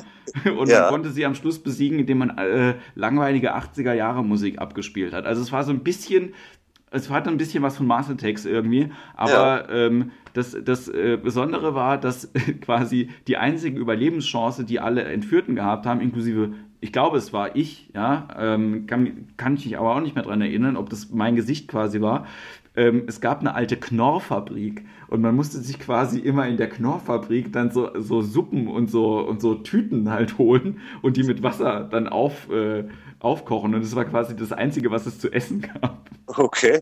Ey, es ist manchmal echt, äh, ich, ich, dieses Unterbewusstsein ist echt eine Bitch. Also ich verstehe sie nicht. und das ist echt seltsam, was man sich da manchmal zusammenträumt. Also ich, ich glaube, das, es ist halt so eine Art Verarbeitung, glaube ich, ne, von dem, was man erlebt. Ähm, ich hatte ja auch schon mal diesen Traum, dass ich plötzlich vor Publikum stand und meinen Text nicht dabei hatte. So was ich früher, was man früher als Schüler hatte, wenn man so diesen Traum hatte, dass man ein Referat halten sollte und man hatte sein Referat vergessen, habe ich heute mit der Bühne und dass ich plötzlich keinen Text mehr habe. Und äh, ich, ich glaube, das sind Ängste, die verarbeitet werden und, und Dinge. Und äh, wahrscheinlich ist es einer der Gründe, warum wir äh, geistig gesund bleiben oder halt nicht komplett durchdrehen, weil unser Unterbewusstsein nachts daran arbeitet, die Dinge wieder einigermaßen gerade zu schieben im Kopf. Hast du, äh, apropos Unterbewusstsein, ähm, hast du Alles steht Kopf gesehen? Den, ja, äh, ja. Ich fand, wie fandest du den? Ich fand ihn langweilig. Ich fand ihn langweilig und öde. Also ich, ich habe nicht so viel gelacht. Ich habe mehr bei den letzten Pinguinen aus Madagaskar gelacht. Ich fand ihn relativ vorhersehbar.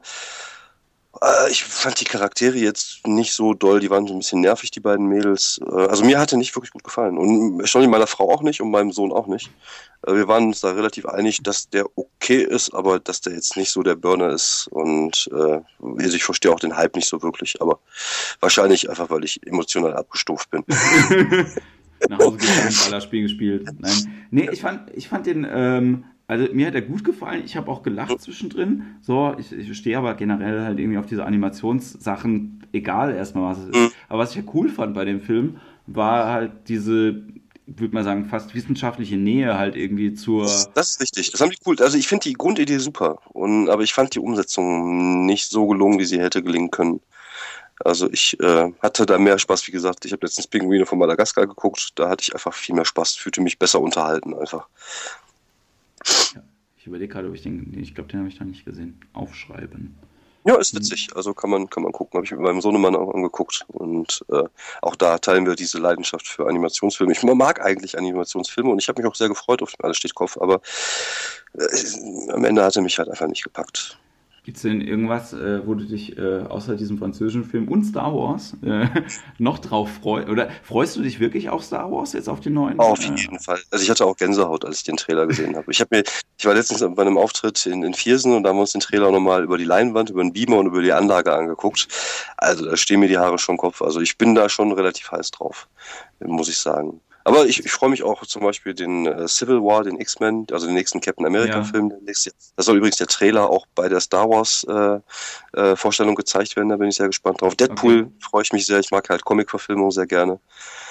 Und, äh, die sind das auch sind meistens, die sind auch wirklich meistens gut. Also ja. ich habe jetzt wirklich, ähm, also wenn jetzt irgendwo Marvel draufsteht, denke ich immer, ich werde mal mindestens unterhalten. Ne? Also genau, also es ist, ist, ist, von unterhaltsam bis gut ist alles dabei. Ja. Ich. Also äh, manche Filme sind, haben nicht die Klasse wie andere. Ich habe den Ant-Man zum Beispiel noch gar nicht gesehen und da warte ich darauf, dass er jetzt auf äh, äh Blu-ray rauskommt. Oder da war ich im Kino und der war richtig geil. Also ja, ja da freue ich mich auch sehr drauf. Ja, ja, da freue ich mich auch sehr drauf, mit meinem Sohnemann den zu gucken. Und äh, da, dem, äh, dem fieber ich jetzt schon entgegen. Dürfte ja auch nicht mehr so lange dauern, bis der rauskommt. Hast du, ähm, ähm, du hast natürlich die Comics dann vorher auch schon gelesen, ne? Also gehe ich mal davon aus, oder? Ähm, ja, ja, einige zumindest.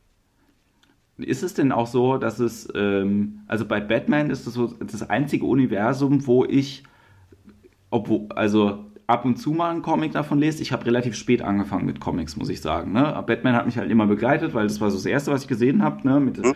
hier die schlechte Verfilmung und so weiter. Und habe dann erst gerafft, dass es halt eine Comic-Verfilmung ist. Ne? Mhm. Das weißt du ja als Kind natürlich irgendwie auch noch nicht. Ja? Und dann habe ich halt da mal äh, mir ein paar Comics irgendwie reingezogen und ähm, glaube ich, ich habe mal zwischendrin auch Hefte gesammelt, so mit 18, 19 Lobo habe ich ja, gelesen. Kenn ich auch noch, Lobo, ja. fand ich, Lobo fand ich super. Und ähm, aber dann hat mich das irgendwie nicht so richtig, ähm, also war, mein Interesse war einfach irgendwo anders. Und bei Batman ist es aber so das einzige Universum, wo ich denke, ah, okay, da komme ich noch mit, was da außenrum halt irgendwie noch passiert ist und sowas. Bei X-Men, ich wüsste gar nicht, wo ich einsteigen soll, ehrlich gesagt. So, es ist halt so, es gibt auch einfach so viel inzwischen halt. Ne? Man muss ja auch mal sehen, die Dinger, die laufen ja auch schon seit 30, 40, 50, 60 Jahren, ja. werden die am Leben erhalten. Also die X-Men, mit denen ich aufgewachsen bin als Kind, die haben nicht mehr viel mit den X-Men, die man heute kaufen kann, äh, zu tun. Also ich habe äh, einige der Klassiker gelesen, ähm, ich bin auch heute kein, äh, nicht so, dass ich mir halt viele Comics kaufe. Ich kaufe mir, wenn ich hier und da mal einen sehe, das mir gefällt, dann lese ich das. Ich kenne so den großen, den groben Plotverlauf. Ich weiß, was in den Secret Wars passiert ist. Ich weiß, was bei den Civil War passiert ist. Aber es ist nicht so, dass ich äh, Comics äh, jetzt ex extrem sammle. Wenn sie mir in die Finger fallen, dann lese ich sie gerne. Ähm, wie gesagt, wahrscheinlich auch einfach da so, so ein Zeitding äh, einfach bei mir, weil ich nicht einfach alles machen kann, was ich gerne machen möchte. Ich, äh, ich will ja auch noch Bücher lesen, ein bisschen zocken und da muss man halt einfach gucken, dass man so ein bisschen Prioritäten einfach auf die Sachen legt, die einem dann wichtiger sind. Und das ist halt bei mir dann eher mal einen Abend vor der PS4 zu sitzen. Was ganz witzig war, irgendwie, äh, kann ich mich noch daran erinnern, da war ich auf äh, auf Poetry Slam Tour und da war der Peter Parkster dabei aus, mhm, den äh, ich aus, auch, ja. Aus Nürnberg und äh, den habe ich auch gefragt, so weil der auch äh, sehr Comic-nerdy äh, ist, ähm, weil ich halt irgendwas lesen wollte und dann hat er äh, gesagt, hier habe ich mir gerade geholt, Old Man Logan, äh, mhm. das ist gut. So, mhm. und dann habe ich gemeint, so ja, ich bin halt irgendwie, ich lese es halt eher so nebenbei und langsam und so. Aber ich habe das in einer Stunde durchgehabt, glaube ich, oder in mhm. anderthalb, so weil es einfach wirklich so gut war. Ja? Und ähm, es gibt eben, glaube ich, so, also was ich hier noch äh, bei mir stehen habe, ist die Before Watchmen-Reihe. Da stehen alle ja, quasi da. Diese finde ich auch ja. richtig toll, so, weil ich, ich mich halt. Gesammelt, äh, die gesammelte Ausgabe in ganz dick. Die finde ich auch super. Also auf jeden Fall mal was, was anderes.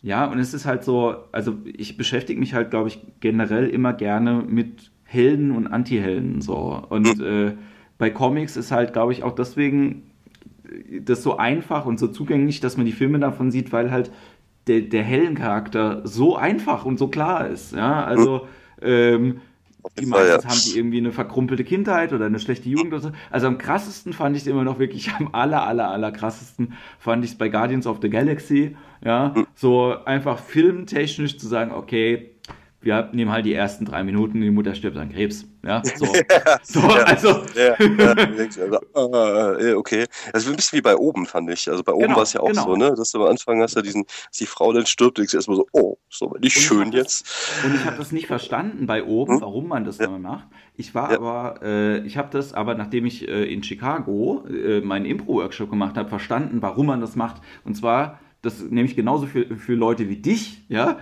die emotionale kein, Bindung Genau, genau, die keinen emotionalen Bezug zu Charakteren aufbauen können. Und wenn ja. man ein emotionales Investment zu jemandem gemacht hat und über Trauer schaffst du das sehr, sehr schnell, dann kannst du mit dem Charakter machen, was auch immer du willst. Ja, das wird viel lustiger. So. Ja. Ein ganz einfacher Trick eigentlich, ne? Wenn du einmal geweint hast, irgendwie mit den Leuten, dann schaffst du es, äh, schaffst es irgendwie auch viel, viel besser mit denen wiederum zu lassen, lachen. So. Und äh, Deswegen, ich, ich überlege die ganze Zeit, ob man das für den Stand-up halt irgendwie umsetzen kann. Ne? Dass du halt irgendwie die Leute ja, erstmal so. also du willst jetzt niemanden auf, die, auf, die Bühne, auf der Bühne töten, oder? Äh, nein, nee, das Nein, nein, ich, ich verstehe, was du meinst. Du, du möchtest äh, sie erstmal an der Trauer packen, sozusagen, damit ja. du hinterher, äh, damit sie dir mehr abnehmen es muss, es muss noch gar nicht mal Trauer sein. Ich, ich, ich finde wirklich die Formulierung emotionales Investment ist so das Richtige. So, mhm. Das kann ja irgendwas sein. Ja? So, wenn du halt irgendwie merkst, ich habe eine Verbindung zu irgendjemandem und dann gehst du auch das eher mit, was der, was der macht, ja, oder warum er das gut oder, oder schlecht halt irgendwie findet. So. Also das ist ja immer noch mein, mein liebstes Beispiel und du hast es heute auch nochmal gepostet, hier mit Doug Stanhope und dem, mhm. dem Stand-up darüber, wie seine Mutter gestorben ist. So. Und ja. ähm, das, in, im Prinzip sind es zwei Sätze. Ja, wenn er anfängt ja. und sagt, my mother committed suicide, believe me, it's a fun story. Ja, ja, ja so. genau, das war grandios, ja. Und das ist auch wirklich so. Und, und das ist einfach so bitter, aber auch, der macht das so witzig. Und das finde ich ist echt ganz, ganz großes Kino. Also ist auch wirklich, muss ich sagen, ähm, mit das Beste, was ich so an Comedy gehört habe im letzten Jahr auf jeden Fall. Also ist älter natürlich, aber was ich halt irgendwie im letzten Jahr kennengelernt habe. So, wo ich gedacht habe, so, also. Es ist, diese, diese, es ist fast diese Begrifflichkeit Wahrheit und Schmerz einfach in der guten Bit rein. Und genau so ist das halt. Wer jemals wissen will, was wir mit Wahrheit und Schmerz meinen, der sollte sich dieses Ding anhören. Danach weiß es halt einfach. Ja. Und es ist halt wirklich, ich habe es mir ja, ich habe es ähm, gehört, bevor meine Mutter gestorben ist. Ich habe es mir nochmal angehört, nachdem meine Mutter gestorben ist. Und es war noch lustiger. Mhm. Witzigerweise. Ja. So, es ist halt, äh, äh und es ist ja aber auch so, ne, wenn, wenn, wenn wir jetzt halt irgendwie, also ich würde auch gern einfach darüber auf der Bühne sprechen, dass meine Mutter gestorben ist, so, weil das halt ein Thema auch ist, ja. so, das mich halt beschäftigt, so. Ja. Und ähm, weil ich aber halt auch ein Arsch bin, der halt quasi schon auf der Palliativstation halt irgendwie die Witze gesucht hat, ne? So im Podcast mit Salim hatte ich es ja darüber. Ja, ja, ja, ja es, es, es, ging, es, es ging gar nicht, also geht nicht darum, halt irgendwie nach irgendwas zu suchen, was ich dann sofort auf die Bühne halt irgendwie bringe, sondern man merkt halt so, es sind einfach Sachen, die fallen einem auf, weil man Comedy-Mind hat. Ja, auf so. jeden Fall. Ja, vielleicht, ja. ich weiß nicht, ob es da auch ein Stück weit Verarbeitung dann ist, wenn man das äh, so ein bisschen ins Lächerliche zieht, in Anführungsstrichen. Vielleicht ist es halt einfach unsere Art und Weise, halt einfach mit den Dingern umzugehen. Dass man, äh, wenn man eine kritische Situation hat oder so, dass man versucht, das Lustige drin zu finden.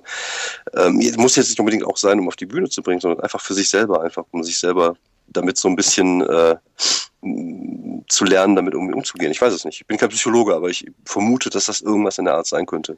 Naja, also ich habe hab das so gelernt, äh, das hat der erste Lehrer hat uns das letztes Jahr gesagt, dass quasi wir als Comedians, ja, und damit meint er alle Leute, die was Lustiges machen, ja, das mögen Stand-up-Comedians sein oder Impro-Leute oder Leute, die schreiben oder wie auch immer, haben irgendwann mal diese Erfahrung gemacht, dass die, die bloße Verteidigung von dem, was man halt irgendwie sagen möchte, ernsthafte Verteidigung, nicht zum Ziel geführt hat, sondern ja. dass man besser damit gefahren ist, quasi den Weg über den Humor halt irgendwie zu gehen. Ja? Oder das halt kann, irgendwie das auch kann durchaus sein, ja. ja. Ich mache mich halt weniger angreifbar, wenn ich es halt irgendwie nicht ernst meine. So. Mhm. Ne? so. Also, ähm, und ich, das stimmt natürlich auch. Ja? So.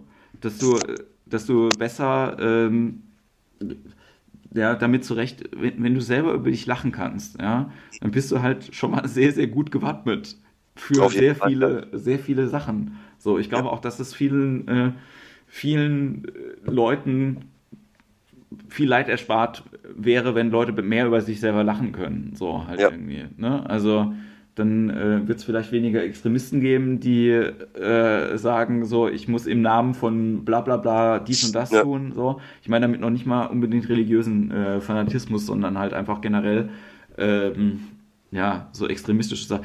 Oh, das, das, das, muss ich kurz noch, kurz noch erzählen. Habe ich gestern nämlich erzählt und als du es vorhin gesagt hast mit, äh, mit Frankreich, oder mhm. vorhin erzählt hast mit Frankreich, ich habe gestern äh, die, äh, eine Veranstaltung moderiert im Rahmen der deutsch-französischen Woche und mhm. ähm, war okay. Und ähm, dann habe ich halt ein paar Geschichten erzählt, äh, die in Paris passiert sind. Eine Geschichte habe ich nicht erzählt, die habe ich gestern im Auto erzählt. Und das finde ich sehr, sehr mhm. lustig. Ich weiß nicht, ob du das weißt. Und zwar, als Hitler Paris eingenommen hat, wollte er die, das Hakenkreuz hissen auf dem Eiffelturm. Mhm. Ja? Und dann haben sie aber gesagt, Herr Hitler, es tut uns leid, aber der Fahrstuhl ist kaputt. und, dann hat, und dann hat Hitler gesagt, ja, dann, dann besorgen Sie doch Ersatzteile. und dann haben, haben, sie ihn wirklich so lange hingehalten, ja. bis quasi Frankreich wieder, wieder ja, eingenommen war. So, ja. ich, und, und, und so, ich kann mir das so gut vorstellen, dass, dass Hitler halt wirklich traurig war. Ich würde doch gern aber der scheiß Fahrstuhl ist kaputt, da könnte da niemand hochschicken. so. ja.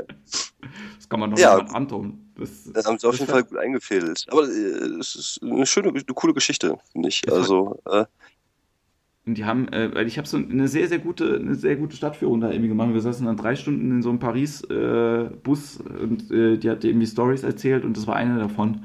Und die fand ich wirklich sehr, sehr, sehr, sehr lustig. So. Mhm. Und ähm, das, ähm, ja, das würde ich mir manchmal irgendwie auch wünschen, dass so auch so historische Sachen einfach, wenn mir das irgendjemand im Geschichtsunterricht erzählt hätte, der sich viel, ja, viel genau, mehr zugehört. Ja, ja, ja, auf jeden Fall, ja. Ich hatte letztens die Idee, irgendwann mal ein Bit darüber zu machen, wie ich, wie ich durch die Zeit reise und dann irgendwie so in den verschiedenen Epochen. Aber wie gesagt, das ist einfach nur so erstmal so ein, dieser, dieser Samen, der entsteht im Kopf, so, oder da könnte man was draus machen. Das kommt dann in eine Schublade rein mit den anderen Samen, die da drin sind. Mal gucken, ob sich das mal irgendwann verwirklichen lässt. Ich denke, ja. die Geschichte hat da, äh, sowas hat man, äh, also es, es, gibt viel Material, das sich in der Geschichte versteckt. Das auf jeden Fall. Also ich ähm, muss auch sagen, also ich hab, äh, bin großer Fan von, äh, von den Bill Bryson Büchern. Hier von die kurze Geschichte von fast allem und die kurze Geschichte der Dinge. Das, okay. ähm, äh, das ist so ein Typ, der hat Reiseberichte geschrieben früher, ganz viele. Und ähm, das ist so ein bisschen wie bei American Psycho. Man muss sich ein bisschen dran gewöhnen, dass wenn irgendwas Neues ja. auftaucht, bei ja. äh, American Psycho sind es immer die Klamotten von den Leuten. Ja, die, die Markennamen. Ja. Genau, bei Bill Bryson ist es halt so, dann wird der Forscher vorgestellt, der die Sache entdeckt hat. Mhm. Mit irgendwelchen Besonderheiten, die halt irgendwie in seinem Leben waren. Und das ist aber eigentlich ziemlich witzig. Also ähm, kann das nur, nur empfehlen, weil man lernt viel über Naturwissenschaft und auch viel über, über Geschichte. Also gerade bei, also kurze Geschichte von fast allem ist ähm, vom Urknall bis zur Evolution. Mhm. Und die Geschichte der Dinge ist, er geht durch sein Haus und fragt diese Sachen wie, warum haben wir Stifte? Warum hat die Gabel vier Zinken? Äh, okay, warum heißt das Schlafzimmer Schlafzimmer? Und ja. ähm, da sind wirklich coole Sachen da drin. Also das hat mir sehr, sehr gefallen und äh, gerade ich, äh, äh, du ja Nerd, ich eher so ein bisschen Klugscheißer und ich finde das immer so. Oh, das äh, eine schließt das andere nicht aus. Also Nerds sind auch Klugscheißer, auf jeden Fall. Ich kann mich davon noch nicht freimachen. Aber es, es gehört einfach mit dazu, glaube ich. Ja, wenn man das kann, ist es ja auch gut. So, ich finde es immer nur ätzend, wenn, äh, also gerade gerade so Filmnerds, ne? Ja. Das ist bei mir selber halt irgendwie auch, dass ich dann irgendwie immer gerade denke, wenn jemand den Film nicht gesehen hat, dann muss ich nochmal sagen, wer Regie geführt hat und. Ja, ja, ja, Name-Dropping machen und so, so mal zeigen, was man also drauf hat. Ja, das, äh, das gehört einfach mit, mit dazu. Das ist, äh, glaube ich, einfach, äh, Nerd sein hat ja auch einfach viel mit, mit Subkultur, mit Film, mit Serien, mit Spielen zu tun. Das ist halt echt ein riesiger Haufen an trivialem Wissen, das wir gespeichert haben, was wir sonst nicht nutzen können, weil wir niemals zu Millionär kommen. Und deswegen müssen wir das halt einfach dann bei Facebook posten, wenn irgendjemand mal wieder irgendwas falsch zitiert hat oder so und dann einfach mal darauf aufmerksam machen, dass der und der die Kamera gehalten hat in dem Film und nicht der und der. Äh, geht, geht dein, dein Trivia-Wissen wirklich so weit, dass du, dass du auch quasi ähm, so Produktionsteams dann irgendwie auch kennst? Weil da bin auf, ich raus meistens aus Sachen so. Auf, also. kein, auf keinen Fall, aber ich habe ja Wikipedia. nee, also Nein, ich. Äh, es gibt ich, ja so Leute, ne? Ja, also, ja, ja. ja, wie gesagt, ich habe mich ja lange in Nerdforen rumgetrieben. Ich, äh, ich, es gibt das gleiche gibt's ja halt auch bei Rollenspielen. Da kennt jeder, jede, also kennen irgendwelche Typen genau jede Regel und kann dir alles erzählen, was in dem dem Buch drin steht. Es gibt halt Leute, die einfach so spezialisiert sind und äh, nee, ich bin eher so ein Allrounder, sag ich einfach mal. Es gibt viele Sachen, die ich weiß und die ich kann, aber ich kann und weiß nichts Vernünftiges. Das nehme ich jetzt äh, auch nicht, nicht, nicht wirklich ab. So, ne? Also, so, ja, ich bin, weil, ich bin ein guter, guter Durchschnittstyp in allem. Aber es ist auch okay. Ja. Kann, kann alles so ein bisschen nicht. Genau, so. ja genau, ich ja. kann alles so ein bisschen nicht und äh, das reicht aber, um irgendwie durchzukommen. Ja, was, äh, was ist denn so dein, äh, du hast ja letztes Jahr jetzt quasi, oder nee, war dieses Jahr die CD äh, gemacht und jetzt halt mit Stand-Up angefangen. Gibt es irgendwelche äh, Ziele, irgendwie, du hast, äh, du machst unglaublich viele verschiedene Programme äh, mit verschiedenen Ausrichtungen, irgendwie mit Sascha Tam hier die, diese Dia-Show-Geschichte. Ähm, was, äh, was denn noch alles? ja, was denn noch? Ich weiß es ja. noch nicht. Also für mich ist es halt immer wichtig, ähm, einfach die Sachen zu machen, worauf ich Bock habe. Das ist, ich kann es mir halt einfach erlauben. Ich muss ja glücklicherweise von dem Scheiß nicht leben, sondern ich kann ganz frei einfach entscheiden, was mache ich. Ich bin nicht darauf angewiesen, jetzt unbedingt erfolgreich mit zu sein. Und diese, diese Lichtbildboy-Geschichte ist halt einfach so ein Ding, wo wir uns äh, nach einem Auftritt unterhalten haben, gesagt, hier, Dia-Abende waren ja früher immer ätzend, aber das kriegen wir auch besser hin. Komm, wir gucken, ob wir bei eBay Dias ersteigern können. Dann haben wir bei eBay geguckt, ja. da gab es Dias, dann habe ich bei eBay Dias ersteigert, einen Dia-Projektor gekauft, einen Ersatz-Dia-Projektor gekauft, falls der eine mal kaputt ist. Also ich habe immer zwei Dia-Projektoren im Auto und dann haben wir uns einfach mal hingesetzt, die gesichtet, das gute Material behalten und dann haben wir es aufgeteilt und daraus machst du eine Geschichte und daraus mache ich eine Geschichte. Und das hat so super funktioniert, dass wir das jetzt, ähm, das ist jetzt sozusagen unsere Herbsttour, die wir machen halt mit neuen Dias. Und es macht halt einfach Spaß mit Sascha, wir verstehen uns sehr gut. Wir sind auch ungefähr eine Altersgruppe sozusagen. Ja. Und das war einfach so eine Idee zu machen. Wir, wir machen jetzt einfach irgendwas, worauf wir Bock haben und gucken, ob irgendjemand Geld dafür ausgibt. und das hat funktioniert. Und wir, wir sagen aber auch bei jedem Auftritt, und das meinen wir wirklich ernst, wir würden das auch umsonst machen, dass es einfach so viel Spaß macht. Und das ist halt das, was ich dann als Glück definiere, einfach die Sachen zu machen, worauf man Lust hat. Ich habe jetzt noch ein ähm, vielleicht ein größeres Buchprojekt, aber ich darf und kann da noch nicht so viel drüber sagen, weil das gerade noch so in der Entstehungsphase ist. Und äh, wenn das klappt, dann wäre es ganz schön, dann wäre es wieder ein Schritt in die richtige Richtung. Und dann gucke ich einfach mal. Also ich möchte gerne gucken, dass ich mal so eine halbe Stunde Stand-up vernünftig auf die Kette kriege. Also ist, erstaunlicherweise ist, äh, ist am Stand-up-Arbeiten ganz anders halt als bei einem Slam-Text. Ich habe ja. in den letzten sechs Jahren 50 Slam-Texte geschrieben. Und äh, Anfang, seit Anfang des Jahres mache ich Stand-up und von den anfänglichen zehn Minuten ist, glaube ich, nicht wirklich was übrig geblieben und ich habe jetzt 15 Minuten, die komplett anders sind als das, was ich am Anfang hatte. Aber die, wie ich finde, besser sind und die auch besser zu mir passen. Und es ist halt eine, eine coole Geschichte daran zu arbeiten und was Neues auszuprobieren. Und ich habe ja das Glück, hier den Punch Club direkt um die Ecke zu haben. Ja. Das heißt, ich kann einfach mir tagsüber irgendwas überlegen und dann abends mich auf die Bühne stellen, ausprobieren, gucken, was könnte funktionieren, wie weit kann ich gehen. Das ist ja manchmal so ein Ding, mhm. dass ich halt gerne ein bisschen derber und ein bisschen böser bin. Und, äh, das Gute ist, im Punch Club kennen die mich halt und die verzeihen halt auch manchmal so ein paar paar Sachen. Da kannst du vielleicht nochmal ein Stückchen weiter pushen, als du es jetzt äh, irgendwo anders bei einer Bühne kannst, wo jetzt kein Publikum da ist, was dich irgendwie jetzt spezifisch kennt. Und ja, das ist halt, das, ich habe nicht wirklich Ziele, wenn ich ehrlich bin. Also ich für mich ist es wichtig, das zu machen, worauf ich Bock habe. Und äh, wenn es erfolgreich ist, dann nehme ich es gerne an. Und wenn es nicht erfolgreich ist, dann mache ich halt einfach so weiter wie bisher. Was soll's. Naja, läuft ja soweit ganz gut. Sascha, äh, ich würde, äh, Sascha sag ich, oh Mann, ey. Ja, nee, ich, bin, ich bin, müde, David, ja. Mensch. Ja. Ah, ja. Ähm, ja, ich würde sagen, wir machen den, wir machen den Sack so langsam zu, ähm, okay. weil es ist, äh, es ist schon fast äh, spät, ja, so. Und ähm, wir haben über eine Stunde jetzt schon, eine Stunde und 15 Minuten schon gelabert. Heiligsblechle. Ja. Ja, ich glaube, ich glaub, wir könnten auch noch drei Stunden weitermachen, aber äh, ja, glaub, irgendwann. Äh, es gibt ja jetzt diese technische Möglichkeit und ich würde sagen, das ist nicht das letzte Mal, dass wir, äh, dass wir gesprochen haben und ähm, ähm vielleicht wir haben uns wir gar nicht so viel über Comedy unterhalten. Ne? Ich glaube, das war eigentlich so der, der, der erste Gedanke, den wir hatten. Da sagen wir, unterhalten uns mal über Comedy und Bühne und ich glaube, das ist der Nerd-Kram hat das einfach weggefegt.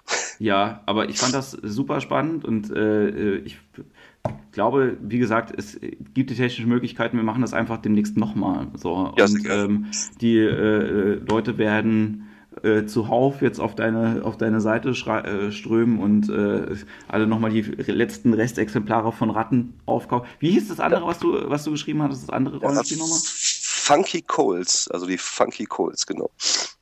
Sehr schön. Das, äh, das werde ich mir gleich, äh, glaube ich, nochmal reinziehen. Kann man sich sogar, kann man sich sogar umsonst runterladen auf der Seite des Verlags. Welcher Verlag ist das? Äh, Prometheus Verlag, vom Prometheus Spieleverlag. Die haben äh, Ratten und äh, Funky Calls rausgebracht. Sehr schön. Dann, äh, ja, ich danke dir vielmals. Und, ja, sehr gerne. Das war mir ein sehr großes Vergnügen. Ja, mir auch. Und äh, du kommst einfach auch mal irgendwie zur, äh, wenn du mal einen freien Abend hast und mal weiter weg willst als ähm, NRW, dann sagst du einfach Bescheid, kommst du nach Mannheim und dann ähm, machen wir hier das äh, quasi nochmal live und direkt. Ja? Sehr gerne. Ja, also ich würde mich freuen, wenn wir das mal auf die Kette kriegen würden. Ich mich auch. Ne? Ich danke dir und äh, sage bis ganz bald. Mach's gut. Jo, vielen Dank. Schönen Abend noch. Ne? Ciao. Mach's gut. Ciao.